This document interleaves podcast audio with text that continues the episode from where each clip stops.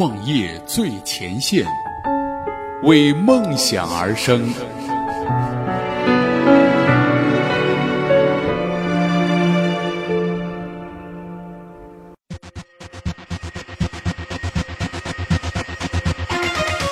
创业最前线，为梦想而生。大家好，我是大家的老朋友映月。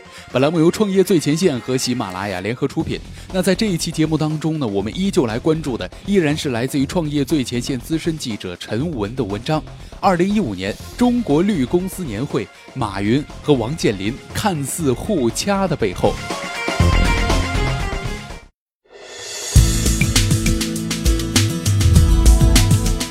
早在两年之前呢，两位在央视的一役对赌已经传为了佳话了，多次在各种场合呢被人提及到。也就是说，这马云和王健林他们两个人呢，也是频频就着这样一个话题呢发表着评论。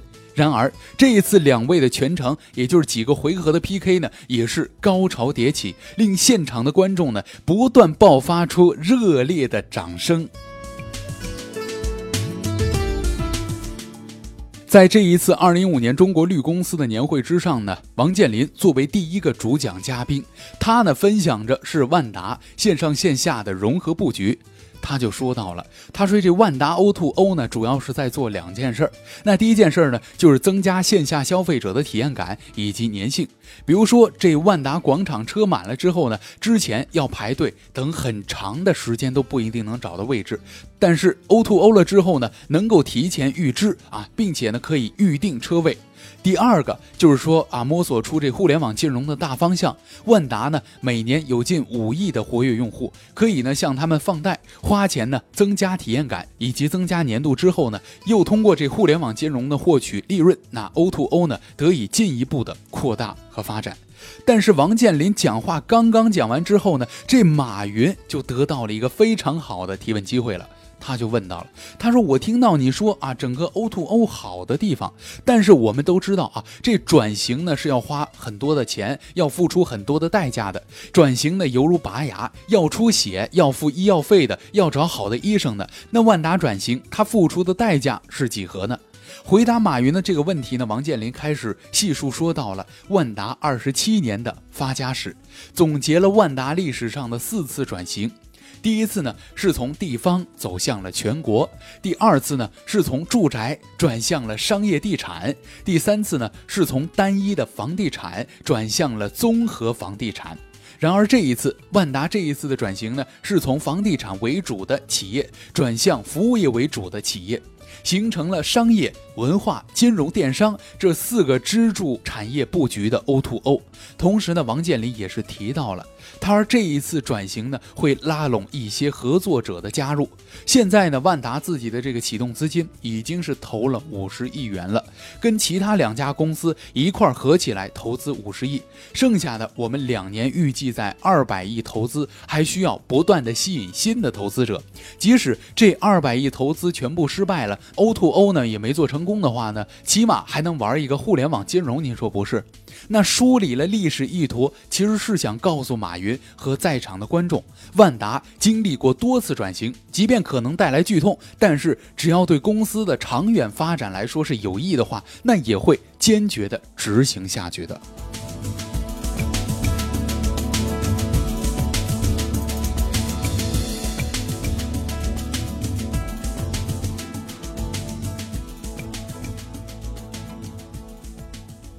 那马云对于这样一个不直接并且有漏洞的回答呢，显然是非常的不满意的。他依然不依不饶啊，继续的发难。他追问到了，他说：“我听了半天，还是没听出来准备付出什么样的代价呀？我听的是别人分享给你的代价。”那面对马云的这样步步紧逼呢，王健林也只好用一个幽默化解了。他说道：“我们其实不准备付出多大的代价，代价如果太大了的话，我们就变穷了。”哎，这样一个又实在又接地气的回答呢，真的是引得全场大笑啊！这马云呢也经不住鼓起掌来了。最后，这王健林呢，还是不忘借机拉近两个人的关系，补充说到了：“他说啊，别人讲的你跟我抢首富，我跟你抢首富，我都不知道这媒体是怎么策划出来的。我们两个人抢什么呢？其实我们两个人好朋友，我们两个人不需要抢，好哥们儿啊。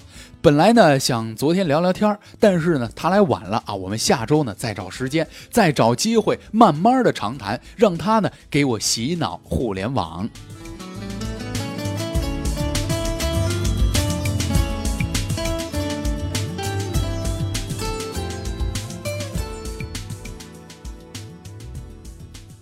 王健林演讲结束之后呢，这马云也做了演讲，他旁征博引，谈古论今。他介绍到了，他说这传统企业呢，应该是更多的去思考一下传统经济加，而并非是互联网加。第一次工业革命呢是花了大概五十年左右的时间，第二次能源革命呢也是花了将近五十年的时间了。然而，互联网革命刚刚过去了二十年，未来三十年才真正是互联网经济发挥巨大作用的时期。未来的三十年的机会在哪儿呢？所有人都在思考这样一个问题。很多企业家呢讲到了互联网加，还是站在昨天工业的角度去思考未来。互联网冲击了您的行业，冲击了您的公司，冲击了您的城市。但是拥抱变化，首先是改变自己，应该去适应未来啊。那这互联网加呢，是对互联网公司而言的。传统企业应该更多的去思考传统经济加。也就是说，这互联网加上传统经济，才是我们未来的巨大机会所在。马云呢？侃侃而谈，这言语中也是不小心，肯定会露出一些破绽了。他就说到了，他说这坦克加上翅膀，其实也不是飞机。传统公司互联网啊，想转型，想上天，想飞到天上，呃，只是这些公司呢想象出来的，并不能实现。然而这一句话呢，正好就被这个王健林给逮了个正着。同时呢，他也说出了最近今天网上非常广为流传的一句名句子。他说到，他说这飞机呢，就是从地上飞起来的。并且最终还是要回到地面上去的，这样一句反击呢，真的说是掷地有声、有理有据啊，也博得全场的一阵掌声。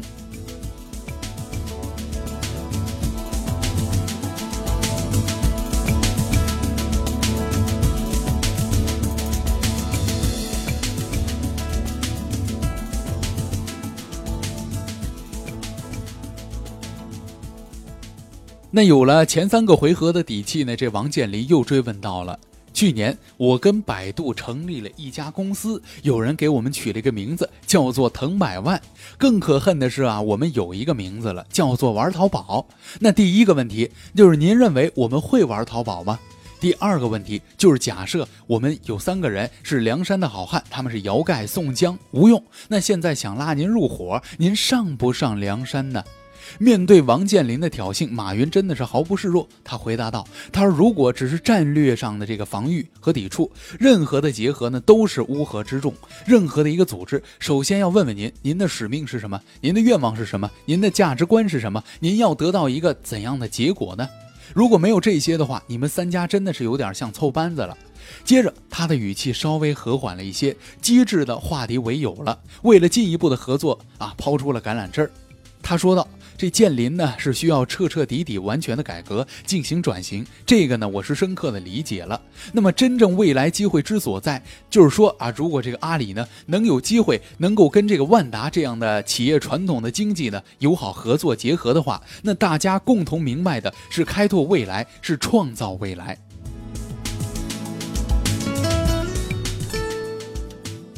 虽然大战四个回合，我们不免也能嗅出两位站在不同的角度上的这个首富呢之间擦出的一些淡淡的火药味儿。但是啊，在商业的战场上，其实没有永远的敌人，只有永恒的利益。无论是传统家还是互联网加，单一的商业模式和渠道呢，都是片面的，都是行不通的。这个就是为什么王健林和马云在面对面的交锋的时候呢，始终坚持自己的立场，针锋相对，但是却不忘总是在最后。后的时候呢，缓和一下彼此的气氛，拉近一下彼此的关系。几个回合下来，争论看似不分伯仲，背后呢却萌生出丝丝的暖意。实际上，在这个沈阳之行之后呢，马云迅速的造访了万达的总部。或许啊，对于两位在未来的合作呢，我们真的是可以有所期待的。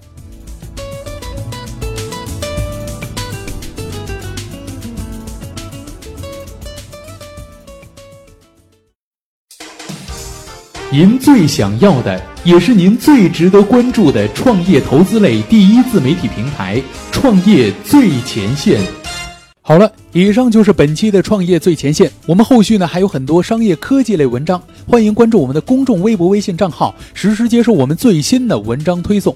感谢您的收听，我是映月，我们下期再会。